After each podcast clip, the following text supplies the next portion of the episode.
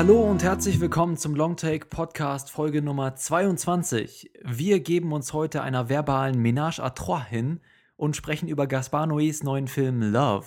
Außerdem opfern wir wertvolle Lebenszeit mit unserer Debatte zu dem Film Ewige Jugend, die neue Tour de Force von Regisseur Paolo Sorrentino. Mein Name ist Johannes und mit mir diskutieren heute wieder zwei ergraute, aber weise Herren, die bereits zahlreiche Opera über verflossene Jugendlieben komponierten. Einen wunderschönen guten Abend, Lukas Markert. Hallo. Und moin, Lukas Bawenschik. Moin. Was war das Wort? Was haben wir komponiert? Ich habe das nicht ganz Zahlreiche Opera über verflossene Jugendlieben. Ist das Mehrzahl von Oper, nicht Opern? Das ist der, die Mehrzahl von Opus. Wieder was gelernt, danke. Kannst mal sehen. Wir haben heute wieder ein tolles Programm für euch da draußen vorbereitet. Und wenn ihr euch als Zuhörer denkt, ach, das ist jetzt aber echt mal ganz dufte, was die Jungs da machen, dann, ja dann, möchte ich euch großzügigen Seelen nahelegen, uns doch einfach ein wenig zu unterstützen. Zum Beispiel, indem ihr uns auf iTunes gut bewertet oder uns eine kleine Rezension da schreibt oder uns an Freunde oder Bekannte weiterempfehlt, die auch gerne sich mit Filmen beschäftigen. Und wenn ihr mit uns in Kontakt treten möchtet, um vielleicht unserer Argumentation zu manchen Filmen vehement zu widersprechen oder uns eine neue Perspektive aufzuzeigen, dann könnt ihr das einfach über unsere Webseite longtake.de machen. Wir sind auch in den sozialen Netzwerken vertreten. Lukas B. Wie ist da unsere, wie, wie heißen wir da nochmal? Ich, mir fällt, mir entfällt äh, Wir gerade. heißen longtake.de. Mhm, Auf Also Twitter. in einem, in einem Wort. Und wir sind natürlich auch bei Facebook. Facebook.de slash äh, Longtake? Podcast. Longtake Podcast, ja, natürlich. Sehr gut. Und ihr könnt uns natürlich auch eine Mail schreiben. Mm. Und zwar unter Joko. Joko. Feedback at longtech.de. Sehr gut, so viel dazu. Lasst uns direkt in die Filmbesprechung einsteigen und zunächst reden wir über das neue Werk von einem Regisseur, durch dessen Filmografie sich die Thematik der Vergänglichkeit von Schönheit und Leidenschaft durchzieht, wie Augenfalten das ikonische Gesicht von Jane Fonda. Die Rede ist von Regisseur Paolo Sorrentino und seinem Film Ewige Jugend. Und damit ihr einen Eindruck davon gewinnen könnt, was das ungefähr für ein Film ist, hören wir kurz in den Trailer rein. Bis gleich. Siehst du den Berg da drüben? Alles erscheint so nah. Das ist die Zukunft. Und jetzt erscheint alles so weit weg. Das ist die Vergangenheit. Sometimes I feel like throwing my hands up in the air. I know Massagen, Sauna, Kontrolluntersuchung beim Arzt, damit du wieder richtig fit wirst. In meinem Alter ist wieder fit werden Zeitverschwendung. Und dirigieren oder komponieren Sie noch, Maestro? Nein, ich bin im Ruhestand.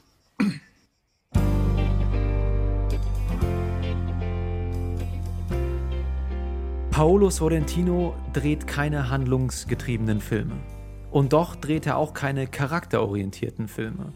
Natürlich begegnen wir in seinen Filmen durchaus interessanten Charakteren, die faszinierend auftreten, sich gewitzt artikulieren und selbst Entwicklung durchleben, aber Sorrentinos Filme wollen größer sein als die einzelne Person und genau deshalb sehen wir hier keine Charakterstudien. Vielmehr handelt es sich um bildgewordene Gefühlswelten, die in grotesken Szenerien und sorgsam ausgesuchten Kameraeinstellungen ihren Weg auf die Leinwand finden, mit dominanten musikalischen Klängen untermalt werden und den Zuschauer einladen, in ihrer Hypnose zu versinken und sich mit ihnen auf die Sinnsuche zu begeben.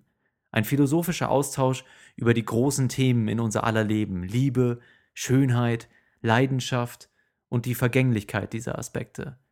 Um nicht lange um den heißen Brei herumzureden, präsentiert uns Sorrentino in ewige Jugend gleich zwei alternde Künstler. Michael Caine in der Hauptrolle als apathischer Komponist und Dirigent und Harvey Keitel in einer Nebenrolle als ebenso ergrauter Regisseur, die sich beide recht offen mit genau eben diesen Themen auseinandersetzen. Während Kane, so scheint es, mit seinem Leben und seiner Karriere bereits abgeschlossen hat und größtenteils zurückblickt, bemüht sich Keitel im Angesicht seiner schwindenden Lebenskraft noch um seinen letzten großen Wurf als Regisseur. Sie beide verbringen ihren jährlichen Urlaub gemeinsam in einem Schweizer Luxusresort, eine Wohlfühloase, in der sie mit immer neuen kuriosen oder inspirierenden Figuren und Persönlichkeiten konfrontiert werden, ob Diego Maradona, Johnny Depp, Miss Universe oder Adolf Hitler. Und wie bei fast allen von Sorrentinos Filmen scheiden sich auch bei diesem Film die Geister an der folgenden Frage. Füllt dieser Film seine philosophischen Fragen auf magische Art und Weise mit Emotionen? Oder handelt es sich hier um eine prätentiöse Predigt, die sich an ihren eigenen Weisheiten verhebt? Ist das jetzt ehrlich, pointiert und subtil oder doch nur pompös, exzentrisch und verwaschen? Wie habt ihr das gesehen, Lukas B.? Ich muss sagen, dass ich diesen Film überhaupt nicht mochte. Ich fand ihn sehr, sehr unangenehm tatsächlich. Dieser Film äh, bietet natürlich Bilder, die in irgendeiner Form schön sind. Ich würde eher sagen glatt. Dieser ganze Film wirkt wie erstarrt. Als hätte jemand einen Film und die Menschen da genommen und irgendwie einen Bernstein eingegossen. Und ich finde es auch, dass es ein Film ist, der in seinen philosophischen Fragen, die du gerade ansprichst, mhm so eine merkwürdige Altersmilde entwickelt. Also äh, ich, ich würde nicht sagen Altersmilde, sondern so eine senile Gleichgültigkeit eher. Das, was du vorhin gelobt hast bei den Dialogen in deinem Intro, da würde ich widersprechen, ist so ein geriatrisches Gewäsch, wo alles irgendwie gleich ist und alles egal. Und das ist so richtig Seniorenkino. Mhm. Ich fand das unerträglich und alles, was da stattfindet an Diskussionen, wird so vollkommen leb- und lustlos geführt ich fand das, das war wirklich überhaupt nichts. Also ich kann dir teilweise auf jeden Fall zustimmen mit dieser, dieser Lustlosigkeit und dieser lethargischen Stimmung teilweise in dem Film. Aber es ist ja auch so ein bisschen das, was halt eben die Charakter von den beiden Hauptdarstellern ausmacht. Und also ich kann auf jeden Fall mal sagen, dass mir Youth äh, super gefallen hat. Ich habe den Film tatsächlich äh, zweimal nacheinander gesehen, was mir, ich glaube, in den letzten Jahren selten passiert ist. Ich glaube mal bei Melancholia oder Inside Llewyn Davis. Auf jeden Fall mag das schon was heißen. Und fast alles an dem Film hat mich irgendwie begeistert. Ich mochte den Soundtrack unglaublich gerne. Es ist mit Sicherheit mein Lieblingssoundtrack des Jahres. Allein wie der Film schon beginnt mit diesem You Got the Love von, hm. keine Ahnung, von irgendeiner Coverband. Aber halt auf jeden Fall, es zieht sich durch den Film. Der hat wirklich perfekte Musik, die immer gut zur Szene passt. Und ähm, der Film hat vieles gemeinsam mit seinem letzten Film, La Grande Bellezza, der mir halt komischerweise überhaupt nicht gefallen hat. Zum Beispiel auch die Hauptdarsteller, die sind jetzt hier ja charakteristisch nicht so weit entfernt von Jeb Gambardella. Da, doch, ich würde eigentlich widersprechen. Also ich würde natürlich sagen, dass der thematisch sich sehr daran orientiert, natürlich an dieser ganzen Vergänglichkeit, Vergänglichkeitsgeschichte und so.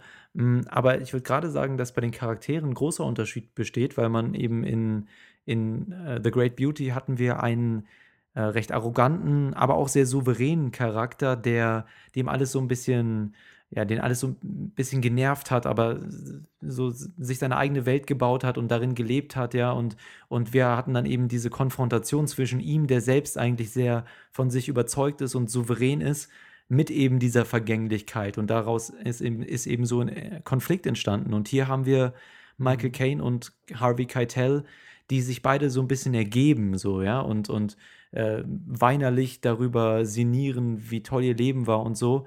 Und, und natürlich ist es in gewisser Weise Sinn der Sache, das zu ergründen und das auch zu überkommen.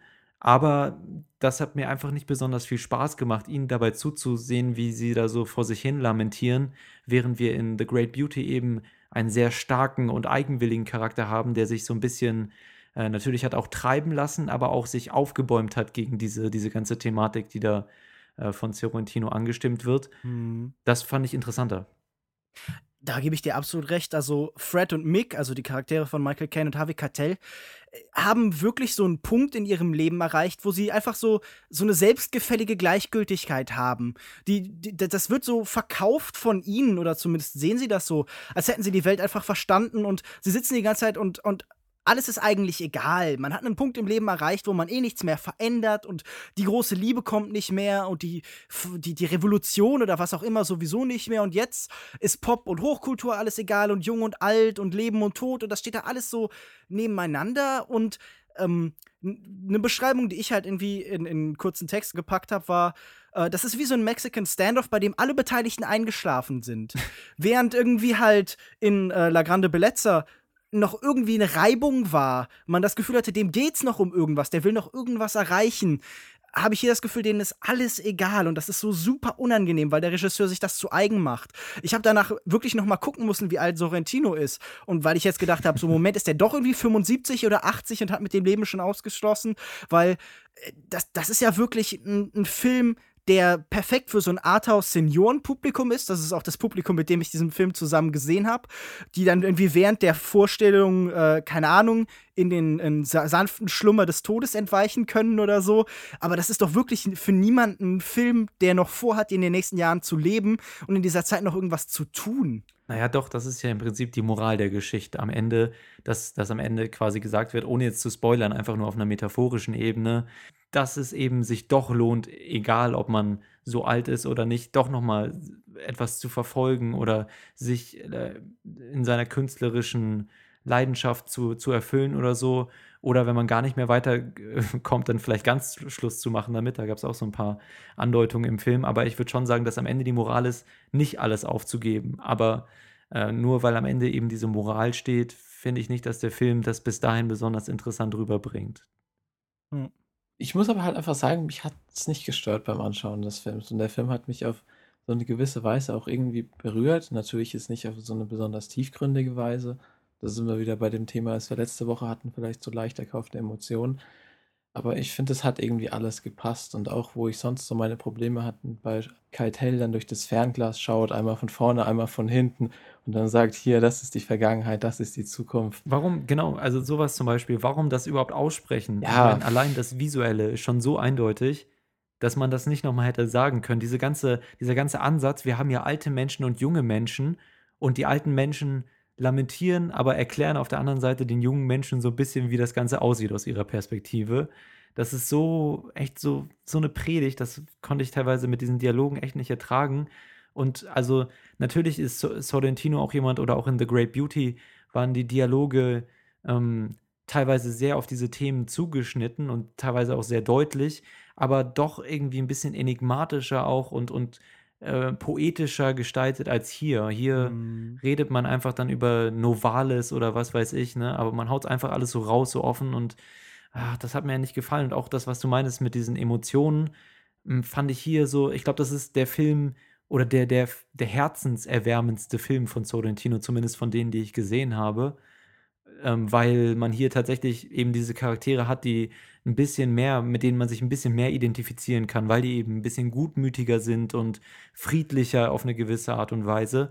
Und dem, dem Ganzen wird dann auch so, ein, so eine Art krudes Happy End gegönnt, was mir einfach nicht gefallen hat, was, was ich, was mir nichts gegeben hat, so und was irgendwie nicht in diesen Stil von Sorrentino passt. Mir fallen da seine bissigen Kommentare deutlich besser als als irgendwie dieses ähm, milde. Ja, was du mit den Dialogen ansprichst, ich würde sagen, es ist tatsächlich ein Film, bei dem man sich wünscht, man wäre taub, weil dieser Film natürlich wirklich schön aussieht. Das muss man mhm, bei der ganzen Kritik stimmt, ja irgendwie noch mal hervorheben. Das ist ein schön fotografierter Film. Das, das Hauptproblem, das man da vielleicht mit haben kann, ist, dass es jetzt nicht besonders aufregende Bilder sind. Also das ist keine, keine innere Spannung oder so, sondern die wirken so in sich so aufgelöst und diese, diese Pattsituation, dieses selbstgefällige und, und altersweise in Anführungszeichen, das haben auch diese ganzen Bilder. Alles wirkt so, ähm, alles ist gleichwertig, da werden dann halt irgendwie alte Leute bewegen sich und junge Leute bewegen sich und das wird dann nebeneinander gestellt in so Montagen und das sind so spannungsfreie Bilder. Aber wenn man die jetzt gar nicht eingeordnet hätte, würde man wenigstens sagen, ach, das sieht aber nett aus. Ich würde da auch nochmal hervorheben, also äh, der Cinematographer heißt Luca Bigazzi, ähm, mit dem er auch, glaube ich, bisher sehr häufig zusammengearbeitet hat. Und ich finde auch, dass er hier wieder ganze Arbeit leistet und das teilweise sehr gut einfängt. Und auch in manchen Einstellungen wirklich diese Magie, die ich fast durchgehend in, in La Grande Bellezza gespürt habe, hier auch wieder so rüberkommt. Also wirklich so manche Einstellungen, äh, wie das mit den Objektiven und mit der ganzen Szenerie äh, ge gelöst wurde, wie es einfach dargestellt wurde, hat mir sehr gut gefallen. Mm, aber dann, dann kamen die Dialoge und die Charaktere haben sich in den Vordergrund gedrängt und dann hast es mich wieder rausgerissen, ne? weil ich das mir anhören musste und, und was ich eben schon so kritisiert habe, aber wirklich so teilweise die Einstellungen, ähm, waren wirklich schon auch wieder brillant, fand ich, wie, wie es teilweise. Wobei ja auch die, ja. die Bilder und so nichts ist, was man irgendwie Sorrentino anmerken kann, jetzt in negativer Art und Weise. Ich glaube, Äh, La Grande Bellezza hat mir wirklich nicht gut gefallen, aber wenn ich dem Film eins zusprechen würde, dann sind es wirklich seine Bilder. Also wenn ich allein an die Partyszene denke, da auf dem Dach, dann Mhm, genau. es war einfach atemberaubend. Und ich meine, in Youth ist es nicht weniger atemberaubend, was er hier bringt. Sei seien es die Alpenlandschaften oder auch das, dieses Wellnesshotel, was einfach inszeniert wird. Klar, es ist um einiges unaufgeregter, aber es war einfach trotzdem sehr schön anzuschauen. Ja, also nee, ich, ich würde da, glaube ich, sogar ein bisschen widersprechen. Ich, also ich würde dir zustimmen, diese unaufgeregte Stimmung von den Szenerien passt natürlich zu den unaufgeregten Charakteren und zu der ganzen Stimmung des Films, aber da fällt natürlich schon irgendwie so einfach visuell was weg, wenn man daran denkt, dass man in La Grande Bellezza, auch wenn es vielleicht jetzt ein bisschen doof ist, wenn man das die ganze Zeit vergleicht, also der Film erinnert auch so ein bisschen an The Consequence of Love. Ich weiß nicht, ob ihr den gesehen habt von Sorrentino zumindest inhaltlich auch äh, sehr stark, glaube ich, an, an den Film angelehnt. 2004, einer seiner ersten Feature-Films, glaube ich. Aber was ich sagen wollte, ist, dass man eben ähm, in, in The Great Beauty dieses wunderschöne Rom hatte, ja, und, und der, der Hauptcharakter hat sich darin bewegt, der hat Aktivitäten vollzogen. Und hier haben wir nur eben dieses Resort, in dem die rumsitzen und reden und es wird, also es ist alles sehr eintönig bildlich einfach, ja, und un, unaufgeregt. Und natürlich, das passt zur Stimmung, aber es ist einfach wesentlich uninteressanter, sich das anzusehen und weniger inspirierend, als, als wenn man da dieses wundervolle Rom hat mit diesen ganzen verschiedenen Plätzen und in, an denen diese Momente eingefangen werden, was das einfach ja, wunderbar macht ja, und, und inspirierend und man wird da in diese Welt reingezogen und in dieses Luxusresort wird man nicht reingezogen, weil das rüberkommt wie so ein Altenheim. So. Natürlich sind auch junge Menschen, aber die sitzen halt rum und labern und, und die Szenerie bleibt gleich so. Und das ist äh, einfach ein bisschen langweilig. Ich, ich würde sagen, er findet natürlich Möglichkeiten auszubrechen. Also da gibt es ja zum Beispiel eine Sequenz, äh, in der Fred Ballinger träumt, in so einer Art äh, Gelände, auch wahrscheinlich irgendwo in, in so einer Art Katakomben. Ich kenne das Gebäude jetzt nicht. Wahrscheinlich ist es ein sehr bekanntes und ich mache mich jetzt gerade total lächerlich. Aber er läuft dann über so einen Steg und dann steigt ihm langsam das Wasser und in so eine Art Model läuft an ihm vorbei, aber mhm, wird dann schön, halt. Ja vom Wasser getragen und es ist dann natürlich auch wieder so eine Metapher für das Altern. Oder er findet äh, später findet er noch eine Möglichkeit, da gibt es dann so eine Art äh, Musikvideo mhm. von der Sängerin Paloma Faith, das dann ähm, doch wieder auch zu einem Traum wird. Und er schafft sich ja schon Möglichkeiten, aus diesem Szenario auszubrechen oder geht dann irgendwann in die Berge. Ähm, und ich, ich finde jetzt auch nicht, dass das automatisch ein schlechtes Szenario ist, weil, wenn man sich überlegt, so dieses schweizerische Sanatorium, das ist ja auch, und ich denke, das ist ja auch ganz bewusst eine Anspielung, eins zu eins der Schauplatz von, von Thomas Manns Zauberberg. Mhm. Nur, dass man da dann hingeht und irgendwie außen den Krieg ausbrechen lassen will und da tatsächlich Drama stattfindet und Konflikte sind. Und ich werfe dem Film jetzt nicht vor, dass er nicht die Qualität eines der wichtigsten Bücher aller Zeiten erreicht. Aber ich hätte mir mehr Drama gewünscht, mehr in irgendeiner Form Konflikt und nicht diese, diese Gleichförmigkeit, die da stattfindet. Weil, wenn man sich diesen Film anguckt, dann ist da einfach kein wie auch immer geartetes Spannungsmoment oder nichts, was diese Charaktere bewegt oder was sie erreichen müssen oder so, sondern sie haben sich ja eigentlich schon mit allem abgefunden. Und nur weil dann in den letzten Minuten doch noch irgendeine so, so eine Art Veränderung stattfindet, heißt das ja nicht, dass es ein gut gemachter, dramatischer Film ist. Also ich, ich würde dem Film das Label Drama eigentlich verweigern. Und ich sehe hier gerade, er wird irgendwie bezeichnet als Comedy-Drama. Äh, das Label Comedy würde ich ihm jetzt bis auf ein, zwei Lacher, so harmlose Späßchen, eigentlich auch abstreiten. Ja, ich habe auch nicht viel gelacht, muss ich sagen. Also ich habe ihn auch in der Originalfassung gesehen und klar, einige Sachen waren ganz lustig, aber ehrlich gesagt, habe ich nicht sonderlich viel gelacht, wenn die darüber reden, wie viel die am Morgen gepisst haben oder so. Also. Ha, drei ist, Tropfen. Ja. ja. gut, aber du lachst doch sowieso nicht, oder? ja, selten. Also ich meine, die, die, die, diese Emotion des, des, des sich Freuens oder des Lachens ist dir doch eigentlich gar nicht bekannt. Das stimmt, das stimmt. Ah, gut. Hast du denn gelacht, Lukas? Nee, ich habe nicht gelacht, ehrlich gesagt. Ich habe vielleicht natürlich bei so Szenen wie das mit dem Pinkeln vielleicht so ein bisschen geschmunzelt. Aber es ist ja auch mehr dieser Zynismus ähm, im Hinblick auf das Alter, der das so durchscheint. Aber ich glaube jetzt nicht, dass ich den Film als Comedy bezeichnen würde. Aber ich würde den ganzen Cast nochmal ähm, in Erwägung ziehen. weil der hat mir wirklich unglaublich gut gefallen. Also das fängt ja natürlich an bei den zwei Hauptcharakteren, Michael Caine und Harvey Keitel, die ihre Rollen klasse spielen, aber auch alle anderen. Also Rachel Weisz hatte wirklich eine tolle Performance. Ich mochte Paul Dano sehr. Ich auch, ich mag Ähm, den eigentlich gar nicht. dieser- aber da hat er mir gut gefallen. Was? Wieso magst du denn Paul Dano Weiß ich nicht, der kommt mir immer ein bisschen. Paul, Paul. Wieso sagen wir immer Paul? Paul. Wir sind deutsch. Der kommt immer so ein bisschen gestelzt drüber, finde ich, aber hier fand ich ihn sehr, sehr sympathisch in der Rolle, in, jo in Johnny Depps Rolle quasi. Ja, es war vor allem auch mal eine andere Rolle, als wenn man ihn sonst immer so als Psychopathen sieht oder so. Mhm. Und ich konnte halt auch irgendwie sein, sein Problem nachvollziehen, dass er, ich glaube, er wurde ja immer nur für diese Roboterrolle oder Kennst so du natürlich als großer Filmstar, ist dir das ja, bekannt. natürlich. Ne? Nein, ja. aber irgendwie kann man sich da natürlich Ja, reinversetzen. wir, wir wissen alle, Lukas kennen wir nur für Barney, den Dinosaurier, den er jahrelang gespielt hat. Ja, also ich muss sagen, mir, mir hat der Cast auch sehr gut gefallen. Also echt die Hauptrollen, Harvey Keitel, äh, Michael Caine, Rachel Weisz fand ich sehr gut. Sie gefällt mir immer sehr gut. Ich finde, sie hat es schön rübergebracht. Mm, Paul Dano hat mir gut gefallen. Wer war da noch alles dabei? Jane Fonda hat, na gut, hat einen kurzen Cameo. Also Cameo. Äh, Ed Stoppard hat noch so eine Nebenrolle gespielt. Übrigens, comedy-mäßig fand ich die Adolf, Hit Adolf Hitler-Sequenz auch noch nicht schlecht. Also da, die fand ich schon ganz witzig. Ja, aber das ist doch im Endeffekt nur Lubitsch sein oder nicht sein, nur noch mal ein schlechter. Ja.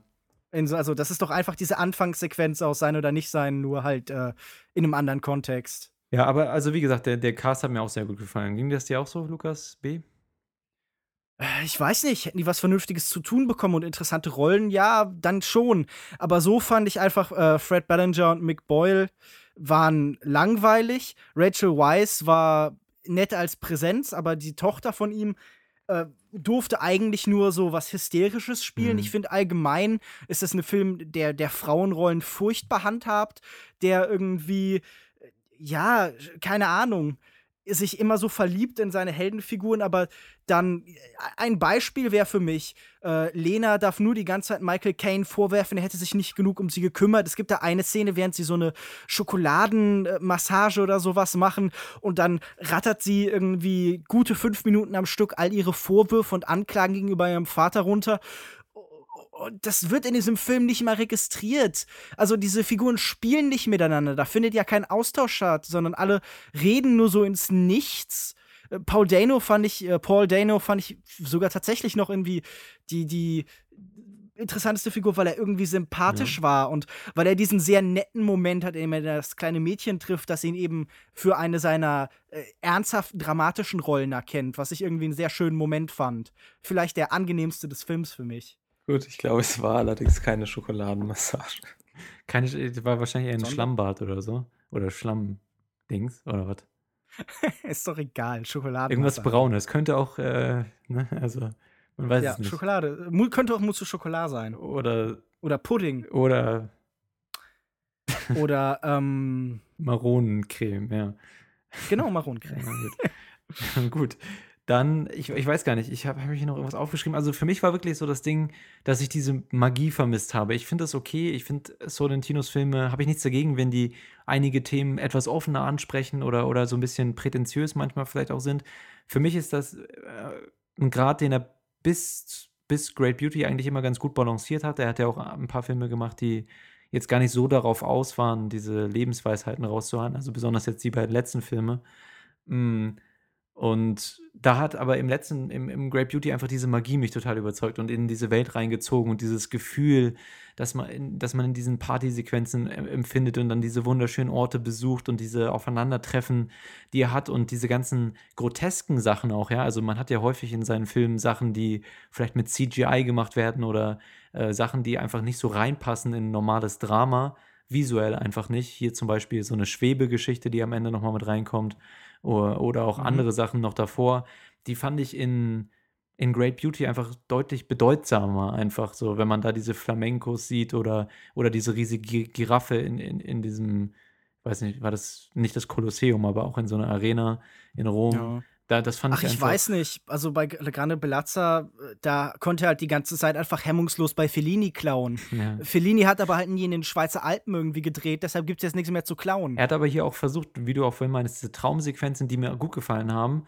Oder auch dieses, ich, ich erinnere mich, irgendwas waren noch, waren so ein paar immer so groteske Sachen, wo er halt die Form gebrochen Es hat. gab noch äh, so eine Szene, wo er, ähm, wo Mick allen seinen weiblichen Hauptdarstellern Genau, ja. begegnet Mhm. auf so einer Zum Wiese. Beispiel. Das war so eine, so eine längere Montage, die ich aber auch sehr unangenehm finde, Ja. weil ähm, das hat so was Haremsmäßiges. Also allgemein finde ich, dieser Film hat so einen komischen, den, den Blick eines lüsternen alten Mannes, der halt irgendwie so, so sich an 18-Jährigen, also zum Beispiel an dieser Ma Masseurin, äh, so, so, ja, so, so merkwürdig aufgeilt irgendwie. Ich fand wirklich. Aber allein die Masseusin, die war doch irgendwie lustig mit ihren abstehenden Ohren, wie sie dann ihre Fitness gemacht hat in ihrem Zimmer. Ich fand das, Ja, glaube ich, oder- auch gerade halt die- weniger. Also ich fand das. Oder diese Sequenzen mit dem Model, mit dem, äh, mit der Miss Universe, die Ah, halt die fand irgendwie ich ankommt und äh, Hm. das, das war natürlich irgendwie, ich will jetzt gar nicht sagen, dass das nicht ansprechend war oder so. Das war natürlich eine, eine schöne Sequenz, so rein optisch, aber ich weiß nicht, welchen Sinn sie in diesem Film erfüllt und warum sich der Film so. Ja, was trägt das zu irgendwas bei, dass er sich so an ihrem Körper freut? Außer, dass er sich gemein macht mit diesen, mit diesen notgeilen alten Böcken. Ich fand gerade, dass der Film, da- das hat mir eigentlich doch ganz gut gefallen, diese ganze Geschichte mit der Masseuse, Masseurin, Masseurin. Masseurin, mh, hat mir gut gefallen, weil ich finde, da, da hat nämlich Sorrentino diesen schmalen Grat gut gewandert, ist er gut gewandert, weil das für mich nie in dieses Lüsterne oder so oder dieses Alterslüsterne sexuelle abgedriftet ist. Das war natürlich schon so an der Grenze und man hat da gemerkt, dass er mit diesen Assoziationen spielt, aber er hat es nicht übertrieben und hat dann irgendwie auch was Schönes so über, über das ähm, Anfassen, sich gegenseitig anfassen und so äh, gesagt in dem Dialog und dann auch mit dieser ganzen Körperlichkeit dieser Figur der Masseurin, wie sie dann auch tanzt und so. Mm, Ich fand das schon irgendwie, da hat mich der Film so ein bisschen ähm, thematisch und so philosophisch äh, einfach in, in seine Welt reingezogen, ehrlich gesagt. Ich fand das nicht so Ja. lüstern. die, die, die Philosophie, die Sorrentino da vertritt mit seinen 45 Jahren, ist, eigentlich wollen ja die ganzen 18-jährigen Masseurinnen mich alle berühren. Ging Also ja das war, was da- ich daraus gelesen Ja, habe. ich habe das anders gesehen. Ich fand dann nicht keine sexuelle Spannung zwischen den beiden, sondern einfach die Einstellung von dieser Masseurin, die sagt, ich kann nicht gut reden, äh, wie Menschen interagieren. Ja? Berühren ist halt auch eine Interaktionsart, ähm, die in dem Film sonst auch nicht besonders äh, gewürdigt wird, weil viel geredet wird, anstatt zu berühren. Und das ist eben mal ähm, eine Sequenz, wo gehandelt wird, anstatt zu reden. Und das Mhm. hat mir gut gefallen. Hast du dich dann während dem Film auch öfter selber berührt? Das habe ich nicht getan, ne. Außer vielleicht in der Miss Universe-Sequenz. Aber da kann es mir keiner verübeln. Gut, also kommen wir zu dem Fazit oder was? Oder hat noch jemand was? Nee, ich fand Fazit okay. Fazit findest du okay, okay. Ja. Dann fängst du doch gerne mal an mit dem Fazit. Ja, na gut, also ich glaube, das ist jetzt auch schon aus der Diskussion rausgekommen, dass ich kein großer Fan von diesem Film war.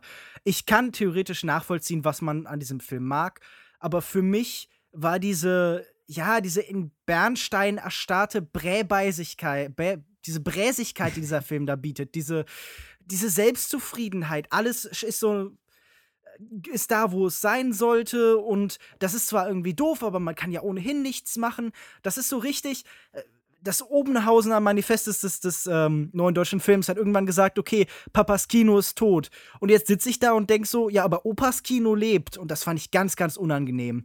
Und ich würde sagen, ich gebe äh, 1,5 von 5 Sternen. Nein, ich gebe einen von 5 Sternen. Harsh. Gut, also mir hat der Film auch nicht sonderlich gefallen. Ich fand ihn okay. Manche Momente haben mich überzeugt. Ich fand den Cast klasse. Äh, wie gesagt, einige visuelle Noten, die mir, die mir gut gefallen haben.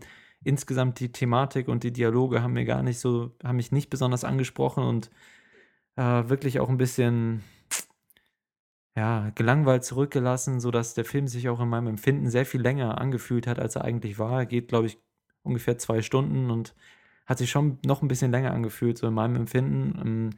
Und ich fand einfach, dass er viel Potenzial verschenkt hat, äh, diese Thematik in so einem ruhigen, gutmütigen, ah, ja, so tatsächlich auch apathischen oder lethargischen ähm, Setting anzugehen. Deswegen war ich kein großer Fan davon. Einige Elemente haben mir gut gefallen und deswegen würde ich sagen, äh, 2,5 von 5 Sternen von mir.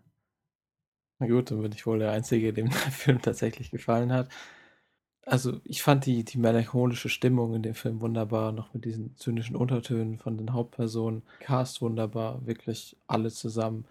ich kann mit den Kritikpunkten mitgehen. Der Film ist genauso wie Sorrentinos ähm, zuvorige Filme Style over Substance und nicht, hat inhaltlich nicht besonders viel beizutragen. Aber mich hat es hier einfach nicht gestört. Ich fand den Film klasse, er hat mich auch berührt. Und ich würde ihm 4,5 von 5 Sternen geben. Ich habe übrigens vorhin, glaube ich, Flamencos gesagt. Ich meine natürlich Flamingos. Flamenco ist ja Ich Tanz. vorhin, ja, vielleicht tanzen die das ja. Ich habe jetzt auch gerade, glaube ich, das Wort bräbeißig erfunden, das wohl eine Mischung aus, aus bärbeißig und bräsig ist, das mir aber auch sehr gefällt. Gut, dann, dann schneide ich es nicht raus. Ich habe schon überlegt, ob ich es Darfst du gern soll. trotzdem. Ach, mal sehen, jetzt wo du es erwähnt Nein, hast. hätte ich es bloß nicht erwähnt. Tja. Gut, also, mh, kein großer Fan, immer noch großer Fan vom Regisseur und auch von seinem Cinematographer. Ich glaube, die können äh, in den kommenden Jahren noch einiges raushauen, was mir gefallen wird. Ähm, deswegen bin ich mal gespannt, was da als nächstes kommt und ich hoffe, dass er sich vielleicht einer anderen Thematik widmet in seinem nächsten Film. Aber ich denke, da ist großes Potenzial da. Großes Potenzial auch immer bei Gaspar Noé vorhanden. Hä? Très bien, très bien. Überleitung. Und deswegen reden wir jetzt über seinen neuesten Film, Love heißt er, oder auch Liebe, falls jemand so schlecht Englisch kann, dass er das nicht selbst übersetzen könnte. Und damit ihr eine Idee habt, worum es in dem Film geht, gibt es da eigentlich einen zensierten Trailer von? Müsste es wahrscheinlich, ne? Ist doch egal. Wir sind ja, wir sind ja hier nicht äh, Ach so. explizit, deswegen weiß ich. Na gut, also, wir schneiden jetzt mal was rein mit möglichst wenig Stöhnern im Trailer. Die mache ich dann selber. Ah, ah. Mhm, Okay. Uh.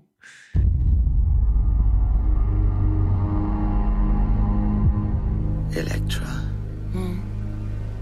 Was ist deine ultimative Fantasie?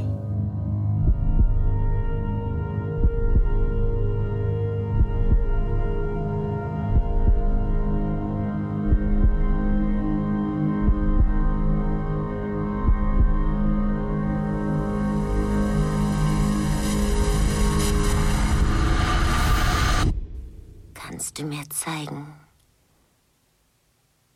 zärtlich du zu mir sein kannst?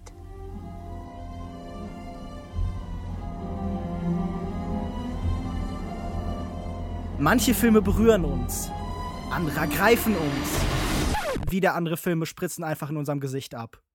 Zum Beispiel Gaspar Noés Love. Der junge Regisseur Murphy, einer der Hauptfiguren, schwärmt für ein Kino voller Blut, Tränen und Sperma. So richtig zufrieden wäre er mit dem Film, in dem er selbst auftritt, wahrscheinlich nicht. Auch wenn er in eine Szene in die Kamera ejakulieren darf, werden alle genannten Körperflüssigkeiten relativ sparsam eingesetzt. Statt einem 3D-Porno, wie oft behauptet wurde, hat der Regisseur ein Beziehungsdrama gedreht, das von stürmischen Anfängen, Gewöhnungs- und Plateauphasen bis hin zum Sterben der Liebe erzählt. Nur halt nicht unbedingt in genau der Reihenfolge.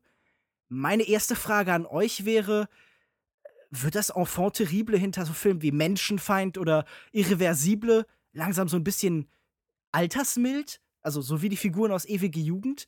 Kann man mit Sex heute überhaupt noch irgendwen schocken? Beziehungsweise will Gaspar Noé überhaupt schocken? Oder geht es hier um etwas komplett anderes?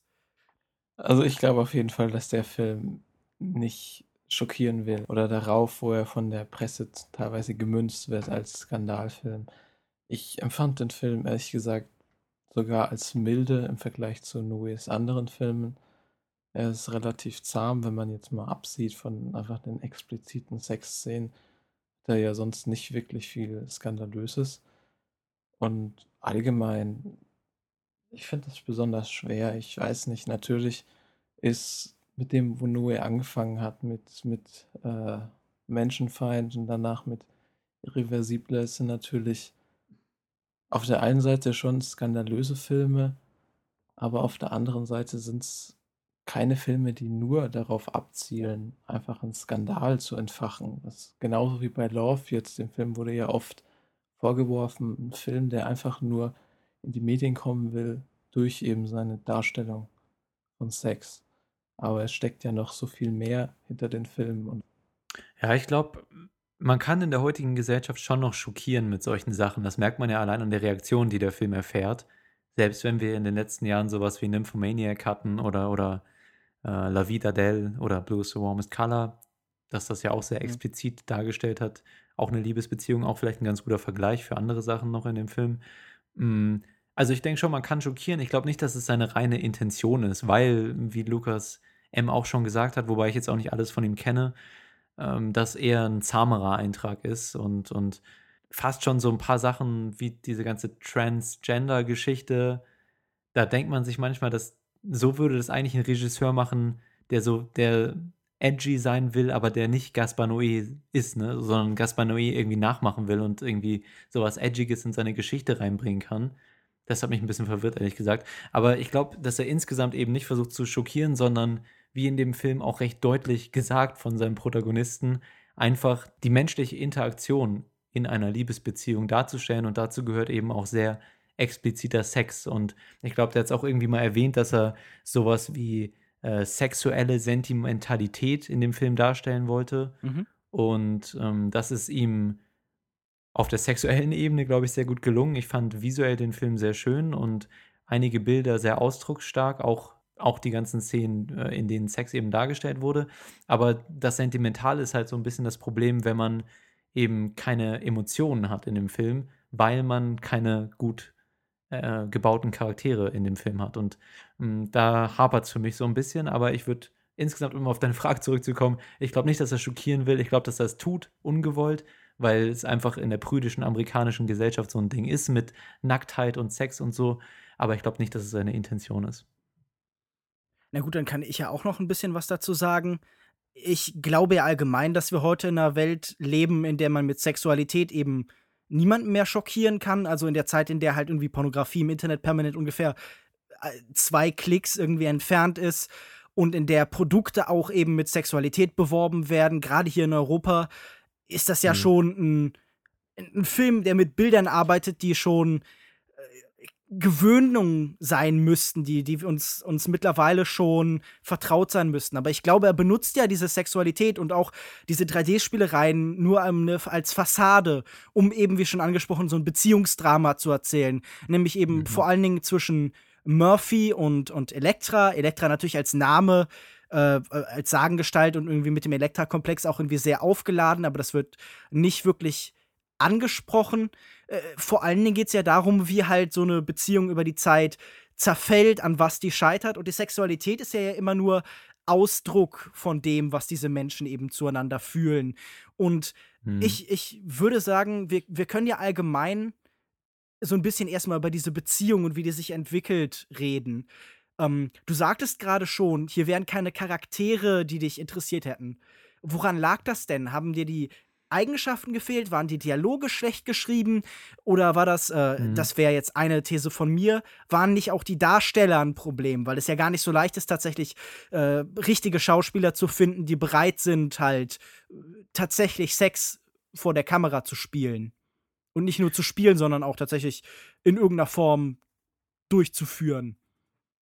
Ja, ich glaube, es ist alles so ein bisschen. Ich würde zustimmen, die Schauspieler sind nicht großartig, mittelmäßig. Ich finde, dass sie die sanfteren Noten ganz gut rüberbringen, aber dann gerade, wenn es mal äh, irgendwie zu den emotionalen Höhepunkten geht, dass sie da schon äh, ja, nicht gut bei rüberkommen und das äh, einen nicht wirklich überzeugen. Deswegen, ja, würde ich sagen, ähm, haben die da, spielen die schon eine große Rolle, warum ich mich mit den Charakteren, Charakteren nicht so gut anfreunden konnte. Ich fand sie, ihnen wurde auch nicht viel geschenkt, also die Charaktere wurden nicht äh, es wurde nicht viel Zeit darauf verbracht, die zu definieren. Es wurde einfach nur eben das Augenmerk auf auf diese ja, Beziehung der beiden gelegt, aber es wurde nie wirklich das äh, Fundament dafür gebaut, ja, dass es da überhaupt irgendwie, dass man es nachvollziehen könnte. Gerade auch äh, auf der Grund der Struktur von dem Film. Du hast es eben auch in deiner Anleitung angesprochen, dass man das Ganze irgendwie rückwärts erzählt bekommt, also so in der Retrospektive. Man fängt halt äh, an, an dem Punkt, an dem es auseinanderbricht oder schon, beziehungsweise in der ersten Szene ja schon Jahre danach. Ja. Mhm. Äh, ja, was ich ganz, ganz interessant finde, wie die, äh, das gemacht wird vom Schnitt, weil das so eine mhm. Art blinzelnde Kamera ist. Also, das ist dann immer so eine ganz kurze Schwarzblende, wirklich so, als würde man blinzeln, manchmal auch innerhalb von Szenen und dann springt da halt der Film oder er bleibt eben wie bei einem Blinzeln tatsächlich auch in derselben Szene drin. Das ist schon sehr interessant. Fand ich, hat mir auch gut gefallen, weil das äh, so ein bisschen diese dieses Gefühl, dass man sich an etwas zurückerinnert, ja, und irgendwie in so eine Traumwelt, in so eine Tagtraumwelt abdriftet oder so. äh, in diesen ganzen Retrospektiven, die einem der Film zeigt, ähm, gut verdeutlicht. Also mir hat es gut gefallen, diese, das stilistische Mittel, auch noch einige andere Sachen. Wir haben auch so ein paar Sachen, die Noé häufiger benutzt, die auch wieder in dem Film hier mit drin sind. Aber ich glaube eben, dass diese Struktur ähm, ein kleines Problem dafür war, das alles nachvollziehen zu können. Klar, es ist interessant, äh, rückwärts quasi die ganze Beziehung entfalten zu lassen und, ähm, und diese ganzen Sachen dann darzustellen, aber es fehlt einfach die Verbindung dann zwischen dem Zuschauer und dem Charakter, wenn man die äh, die, die wesentliche Szene, wie sie sich kennengelernt haben, wo halt diese Bindung initial stattfindet, wenn man die ganz zuletzt bekommt und wenn sie dann auch nicht besonders überzeugend ist, wie es hier auch der Fall war, fand ich, ähm, dann ist es ein Problem, dass man kein großes Interesse für diese Charaktere hegt, finde ich. Also ich finde, die Struktur hat denen da nicht geholfen und hinzu kam dann eben das mittelmäßige Schauspiel und auch die Dialoge, weil ich finde, er hat sich so ein bisschen er hat zu viel Zeit da, darauf verbracht, diese Themen rüberzubringen, rüberbringen zu wollen, mit dem ganzen Sex und mit den Dialogen,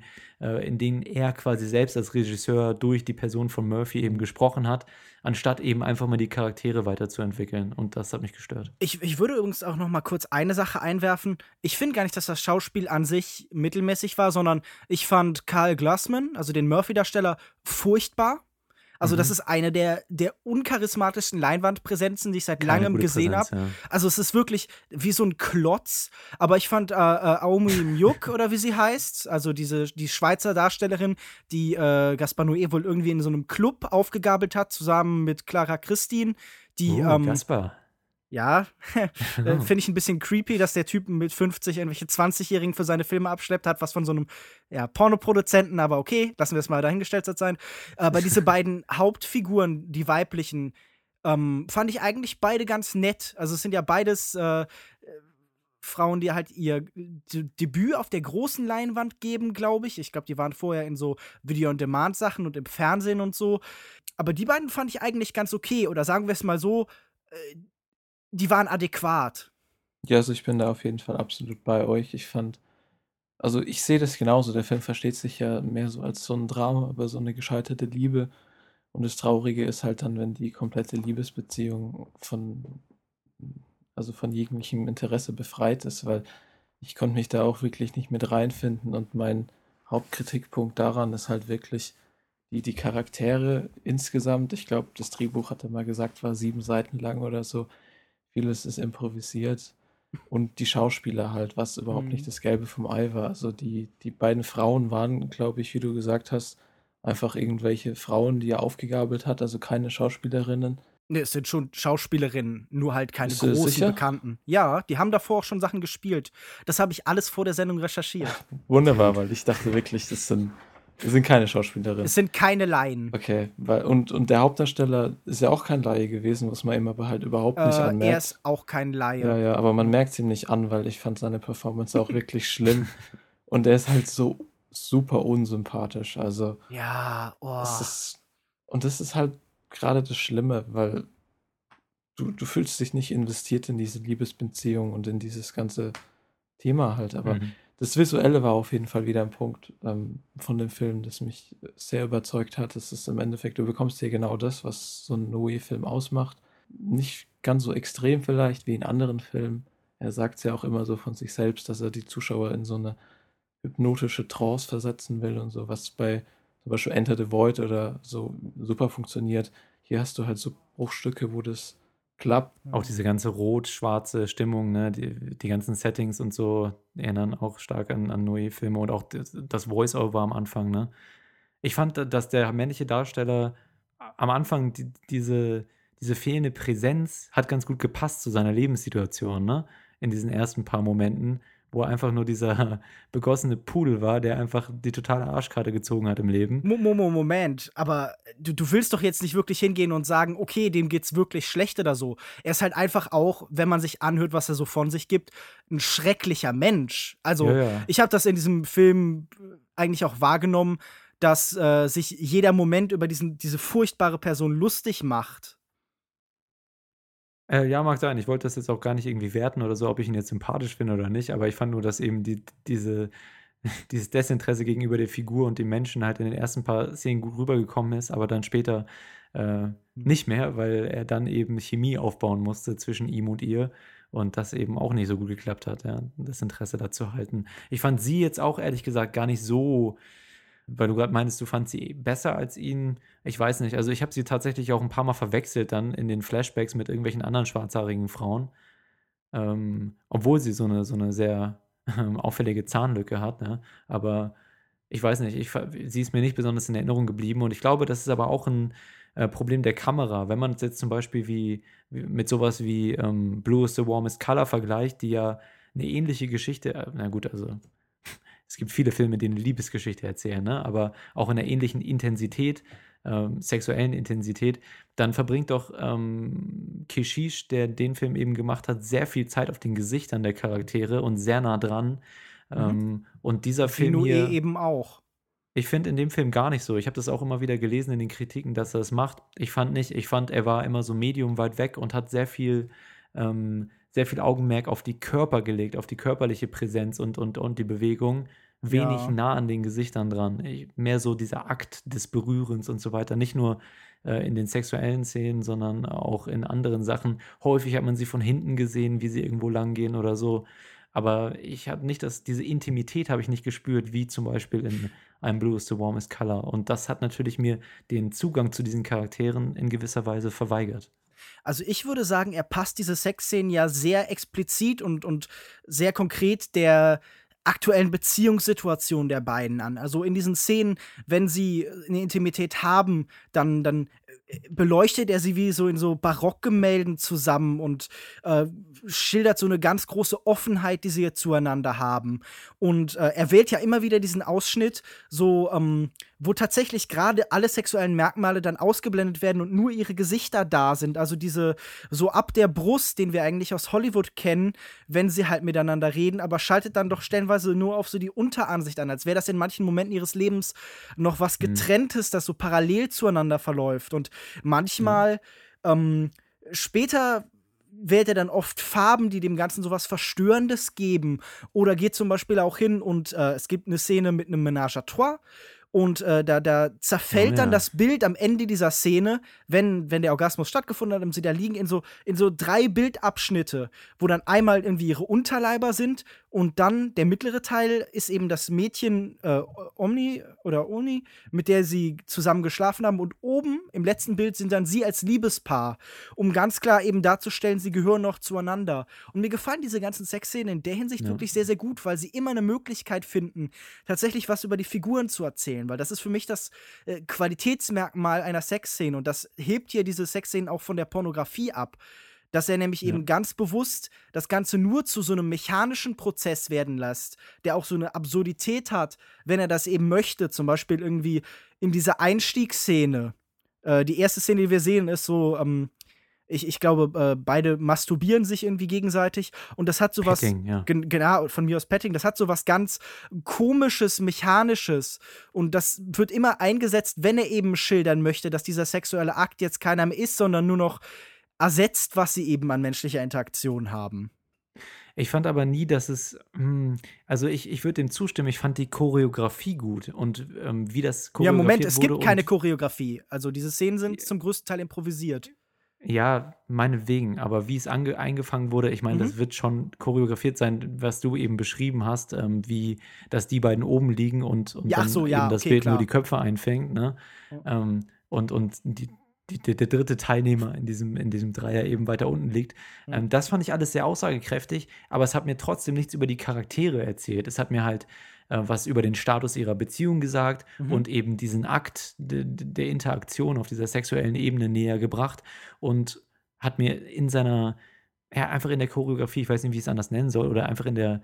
In den ähm, Bewegungen, in dem ja, genau. Ablauf, genau. in dem. Hat es mir was erzählt, das fand ich auch schön und schön eingefangen von Noé, aber eben nichts über die Charaktere. Und vielleicht ist es dann doch auch ein schauspielerisches Problem, wenn ich sage, mhm. selbst wenn er mal auf den Gesichtern liegt, kann ich dann nichts ablesen, keine Chemie oder so, nicht den verliebten Funken im Auge oder so, ne? alles, was wir über diese Charaktere wissen, wird so ein bisschen durch ihre Außenwelt erzählt. Also ich habe das Gefühl, ich habe Murphy allein, also von Murphy sehen wir ja stellenweise in der Gegenwart so ein bisschen in Leben, weil innerer Monolog eingesetzt wird, so als Voice-Over, wo wir eigentlich nur feststellen, er ist ein unangenehmer, furchtbarer Mensch, der alles scheiße findet. Und dann lernen wir noch ein bisschen was über die Filmposter, die in seinem Zimmer hängen. Er hat da irgendwie Poster von Taxi Driver, von Birth of a Nation, äh, von Salo und ich glaube von Frankenstein 3D von Andy Warhol hängen. Was irgendwie einfach als Zusammenstellung mir sagt, man sollte besser Abstand halten von diesem Mensch. Ja. Generell auch wieder hier mein typischer Kritikpunkt. Why? Why make everybody uh, an aspiring filmmaker? Warum angehende Filmemacher Lass es doch einfach. Auch in Ewige Jugend übrigens, ja. dass da auch wieder ein Regisseur genommen wurde und hier wieder dasselbe. Mädels, warum? Nehmt doch mal bitte ein anderes Handwerk. Nur damit ihr eure eigene Stimme da schreibt. Ich meine, er, er, zieht ja sehr viele Referenzen zu sich selbst, ja. Selbst seinen eigenen Namen erwähnt er im Film. Er tritt selbst im Film auf als dieser, äh, ah als die Affäre von, von Elektra. Mm, und ich weiß es nicht. Und dann hat man eben diesen Protagonisten, der ein Filmemacher ist und ständig erzählt, was Filme sein sollten und genau die Thematiken anspricht, die dieser Film übermitteln will. Ich verstehe es nicht. Warum macht man das? Könnt ihr mir das erklären? Ja, aber er sagt doch auch quasi, also er sagt oft, dass der Film nicht autobiografisch ist oder so, aber er hat ja auch bestätigt, dass es eine Beziehung darstellt, die er damals mal in Paris hatte, zu seinen Anfangszeiten. Und es gibt natürlich diese vielen Parallelen zwischen ihm und ja. Murphy ich, ich würde ja sogar sagen, es gibt ja ganz viele so Metaspielereien in diesem Film. Irgendwie, er nennt das Kind, das er später bekommt, Gaspar, der Ex-Freund mhm. von Elektra heißt Noé. Dann gibt es tatsächlich in diesem Film so ein Modell von einem Hotel oder einem Haus, das Love heißt, das da irgendwie, das aus Enter the Void, das bei ihm da auch auf dem Tisch steht und das so ganz viele Ebenen so miteinander schwingen. Und ähm, ja, also ich, ich, ich sehe da kein Problem drin. Jeder Film, der ähm, etwas erzählt, erzählt uns auch immer irgendwas über das Kino und das kann man gerne auch explizit machen. Ich, ich würde jetzt sagen, diese Figur des Murphys ist natürlich einfach sehr unangenehm. Das ist am ehesten, hat er das reingebaut, um auch sich selbst oder eine Version von sich selbst zu kritisieren, um so eigene Dämonen in Filmform auszutreiben. Also wenn er irgendwie sich kritisch zu dieser Figur äußert, dann ist das ganz deutlich, weil er ja auch den Vater von diesem Gaspar, also dann quasi irgendwie sich selbst so als, als, als ziemlich widerwärtig macht und ihm Daddy-Issues anhaftet und das ist ja alles so eine sehr komische, ein komisches Konglomerat aus Fiktion und Realität, die da ab, sich abspielt. Ja, aber ich verstehe es nicht, wieso man nicht einfach mal widerstehen kann, genau die Message von dem Film von seinem Protagonisten aussprechen lassen zu müssen. Also zu sagen, oh, ich finde es so doof, dass Filme im heutigen Kino nicht mehr explizite sexuelle Interaktion zeigen, weil das gehört auch dazu, zu Liebe und zu Beziehungen. In einem Film, der genau das zeigt. Ich, äh, es ist mir unbegreiflich, wie man, wie man so selbstreferenziell seinen eigenen Film die ganze Zeit äh, nennen kann. Also ich verstehe es nicht, es nervt mich. Und Hör ja, damit, das ist bitte. wahrscheinlich dieser Narzissmus, der auch bei äh, Lars von Trier zum Beispiel oft mitschwingt. In Nymphomania gibt es ja auch viele Sequenzen, wo man merkt, dass er unmittelbar spricht oder er unmittelbar uns was aufstellt. Aber hm. allgemein diesen Vergleich würde ich gerne nochmal ziehen, weil dieser Vergleich sich ja aufgedrängt hat, weil es in beiden Filmen um Sexualität in irgendeiner Form geht. Äh, habt ihr beide Nymphomaniac gesehen? Ja. Das, das fände ich nämlich interessant, wenn wir hier so weit sind. Ähm, könnten wir diesen Vergleich auch mal selber so ein bisschen besprechen. Seht ihr da Parallelen? Habt ihr das Gefühl, da wird was Ähnliches erzählt oder da gibt es ähnliche Ideen? Oder ist das äh, wenig ergiebig hinzugehen und diese beiden Filme zu nehmen, nur weil sie irgendwo auch mit Sexualität zu tun haben? Ja, ich habe ich hab Nymphomaniac, also, also ich habe natürlich noch so einige Szenen recht gut in Erinnerung, weil es auch recht prägnante Szenen sind, aber die ganze Thematik, die da angesprochen wurde, habe ich jetzt nicht mehr so hundertprozentig im Kopf. Ich bin mir allerdings ziemlich sicher, dass niemals in Nymphomaniac irgendwo eine Sexszene äh, stattgefunden hat, die die äh, Liebe in einer Beziehung symbolisieren sollte. Oder? Ich glaube nicht. Deswegen glaube ich, dass hier zwei sehr unterschiedliche Intentionen sind, die, ähm, die eben diese, diese extrem ehrliche Darstellung des Sexaktes zu benutzen. Ähm, wie gesagt, also ich habe es nicht mehr so krass in Erinnerung. Wieso siehst du es anders? Würdest du sagen, ähm, das ist hier eine ähnliche Herangehensweise ans Thema, oder? Ich habe tatsächlich nach so ein bisschen Überlegen bin ich dazu gekommen, dass beide ganz gut funktionieren als, als Komplementärfilme. Ich halte Nymphomaniac für den besseren Film, aber ich glaube, Love hat auch interessante Richt Blicke eben auf das Ganze. Beide setzen sich vor allem relativ kritisch mit der Rolle des Manns auseinander, haben irgendwie so einen, irgendwo einen emanzipatorischen Gedanken, glaube ich. Also mhm. gerade dadurch, dass so eine irgendwie penetrierungswütende Figur wie Murphy halt so negativ dargestellt wird und auf der anderen Seite eben Charlotte Gainsbourg, also Joe, von, von allen Seiten sich permanent in ihrer eigenen Sexualität gegen äh, ja, ein wie auch immer geartetes Patriarchat eben verteidigen muss und dann am Ende selbst Figuren, die in irgendeiner Weise empathisch wirken, sich als gefährlich mhm. rausstellen und hier eben da so eine gewisse Parallele besteht. Und ich würde sagen, beide versuchen, das trivial gewordene Bild von Sexualität irgendwie wieder mit Gefahr aufzuladen, indem sie es irgendwie verfremden, indem sie ihm was Merkwürdiges geben. Das fandst du, war das hier der Fall in Love?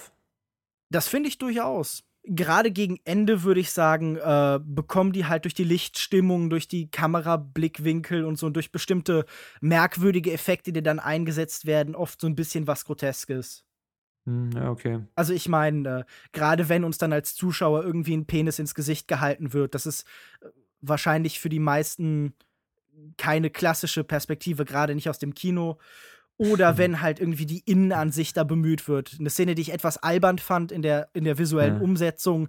Aber Fandst die das halt. 3D nicht beeindruckend, oder? Darüber könnten wir ja noch sprechen. Wie haben euch denn allgemein diese 3D-Effekte überhaupt gefallen? Habt ihr den überhaupt in 3D gesehen? Tja, also ich habe ihn in 3D gesehen. Du auch, Lukas B? Mhm.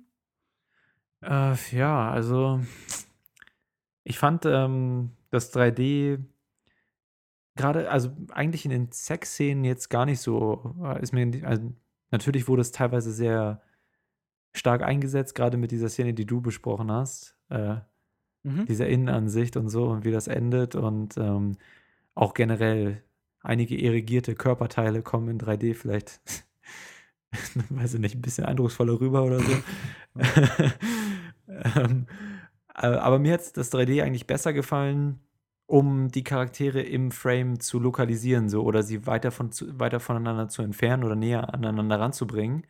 Da hat mir diese zusätzliche Dimension, diese dritte Dimension, wow, äh, tatsächlich ein bisschen inhaltlich auch was gesagt über die beiden Charaktere, was man allerdings auch in 2D mit verschiedenen Objektivlängen darstellen kann. Aber äh, ja, also ich würde, ich fände, also ja, also ich habe jetzt nicht den großen Sinn darin gesehen, ehrlich gesagt. Aber in manchen Bildkomposition fand ich es komplementär ganz passend. Ja. Ich fand es nett, es hatte was Spielerisches. Natürlich kann man immer vorwerfen, es, es hätte dadurch auch äh, den Charakter eines, eines, eines Gimmicks in irgendeiner Form wie geartet. Aber ähm, am ehesten würde ich das vergleichen mit sowas wie Everything Will Be Fine.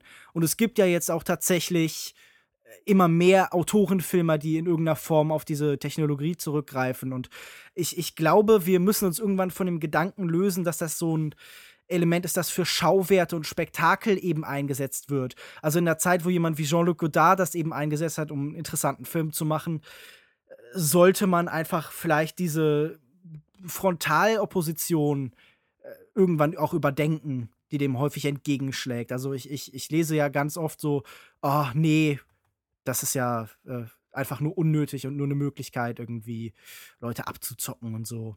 Ja, ist es aber auch leider, ne? Also, ich meine, in einem, in einem Hobbit oder was? Ja, äh, gut.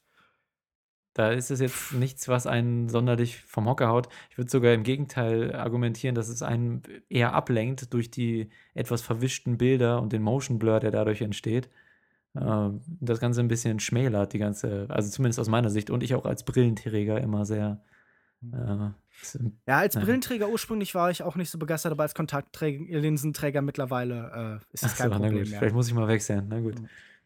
Gut, also das 3D kann man, ist in Ordnung, ne? Also ich, ich fand teilweise wurde es schon sinnvoll eingesetzt, so, aber es ist jetzt auch nicht so das, wo ich sagen würde, das reißt jetzt den ganzen Film für mich raus oder so. Das war die Experience schlechthin. So muss ich jetzt jede, jeden Sexakt mir ansehen. ja, wobei das ja in der Regel tatsächlich äh, für so Technologien wichtig ja. ist, dass ja. eben gerade dieses spezifische Genre da auch stattfindet. Also VR das auch, ne? Ja, genau. Also ich meine, für die VR-Branche, die jetzt ja irgendwie in den nächsten Jahren, also wahrscheinlich im nächsten Jahr so richtig durchstarten wird, wenn halt die großen Firmen Sony und äh, Oculus Rift und so endlich auf den Markt kommen. Das wird ja eine Entwicklung sein, die sich da noch abspielt. Das äh, mal sehen. Aber ich wollte auch noch mal sagen, zu dem ganzen pornografischen Aspekt, natürlich ist inhaltlich in diesen Szenen was drin und Bedeutung ähm, und, und erzählt etwas über die Beziehung und so weiter, sehe ich auch so. Aber es ist natürlich auch ein Aspekt, dass man von diesen Sachen körperlich angesprochen wird. Ne? Also Mhm. ich würde äh, schon sagen, dass das ein Effekt ist, die, auf den der Film, Filmemacher hier, also Noé, auch baut. Ja? Dass man, dass der Film dadurch vielleicht auch ein bisschen unterhaltsamer wird, einem bei der Stange hält. Ha. Puh. Oh, da habe ich die ganze Zeit drauf gewartet. Wir brauchen eine Frau in diesem Podcast, die uns irgendwie mit so irritiertem Schweigen halt begleitet, wenn wir solche Sachen sagen. Ah, das war genius. Gut. Ich wollte nur sagen, dass das natürlich auch ein Effekt ist, der, ähm, der etwas aussagt über einen, weil das ja auch eine Geschichte ist, ähm, eine Liebesgeschichte kann jeder von uns nachvollziehen und auch und diese ganze Sexsache und so. Mm, Und dass es natürlich auch irgendwie ein Mittel dafür ist, Identifikation zu schaffen und ein in diese, in diese ganzen Bilder zu investieren auf eine gewisse, auch körperliche Art und Weise. Ich fand, der Film war ein ganzes Stück zu lang, auf jeden Fall eine halbe Stunde oder so.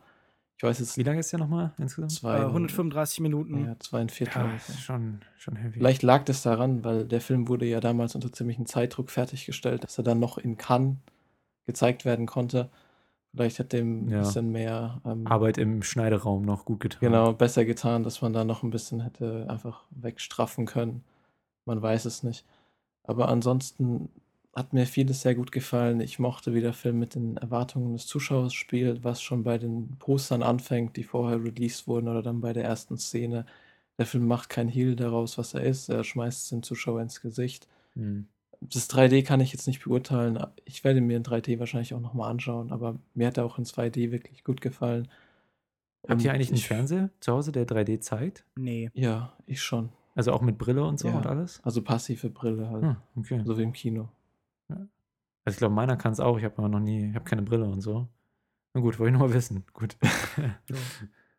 Jetzt, wo wir gerade doch noch ein bisschen drüber geredet haben, ich wollte noch einmal hervorheben, wie schade das ist eigentlich, dass der Film charakterlich nichts hinkriegt. Wir haben jetzt schon drüber geredet, aber wenn wir beim Fazit sind, dann wollte ich es nochmal hervorheben, dass ich wirklich da keine Chemie zwischen den beiden empfunden habe Ja. und, und das bei einer Liebesgeschichte ist es halt einfach problematisch. Da kommt man nicht drum rum. Ja, Und- da, da wollte ich was sagen. Und zwar ursprünglich, also äh, Gaspar Noé will diesen Film ja schon oder wollte ihn schon länger drehen.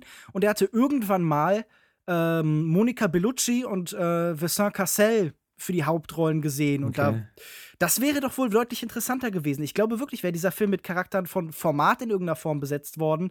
Ja. Irgendwie interessante Menschen, die auch schauspielern können oder ja, die, die besser schauspielen können und so eine Präsenz aufbauen. Das hätte den wahrscheinlich stark aufgewertet. Mhm, ja. Und die sind ja auch deutlich älter. Ja, da, dadurch werden vielleicht auch die Charaktere ein bisschen interessant. Man erfährt ja hier nichts über die, Ja, das, aber. also, das war vor einer ganzen Weile schon, als die beiden noch miteinander verheiratet waren, glaube ich. Achso, ja, gut, okay. Also der, der Film sollte damals, glaube ich, anstatt Irreversible gedreht Genau. werden mit den beiden. Also da waren die auch noch nicht so Drehbuch- alt. ja. Ja, sie waren noch verheiratet. Das Drehbuch ähm, gibt es, glaube ich, schon sehr lange. Deshalb ist es halt auch ähm, ein persönlicher Film von ihm. Mhm. Und ähm, soweit ich weiß, haben sie dann halt abgelehnt. Nicht wegen den Sexszenen, sondern wegen der Szene mit dem Transsexuellen. Achso, na gut. Die hätte man meines Erachtens auch rausschneiden können, ohne irgendwas zu verlieren, ehrlich gesagt, an dem Film. Also die fand ich jetzt nicht sonderlich clever. Wenn dann eher.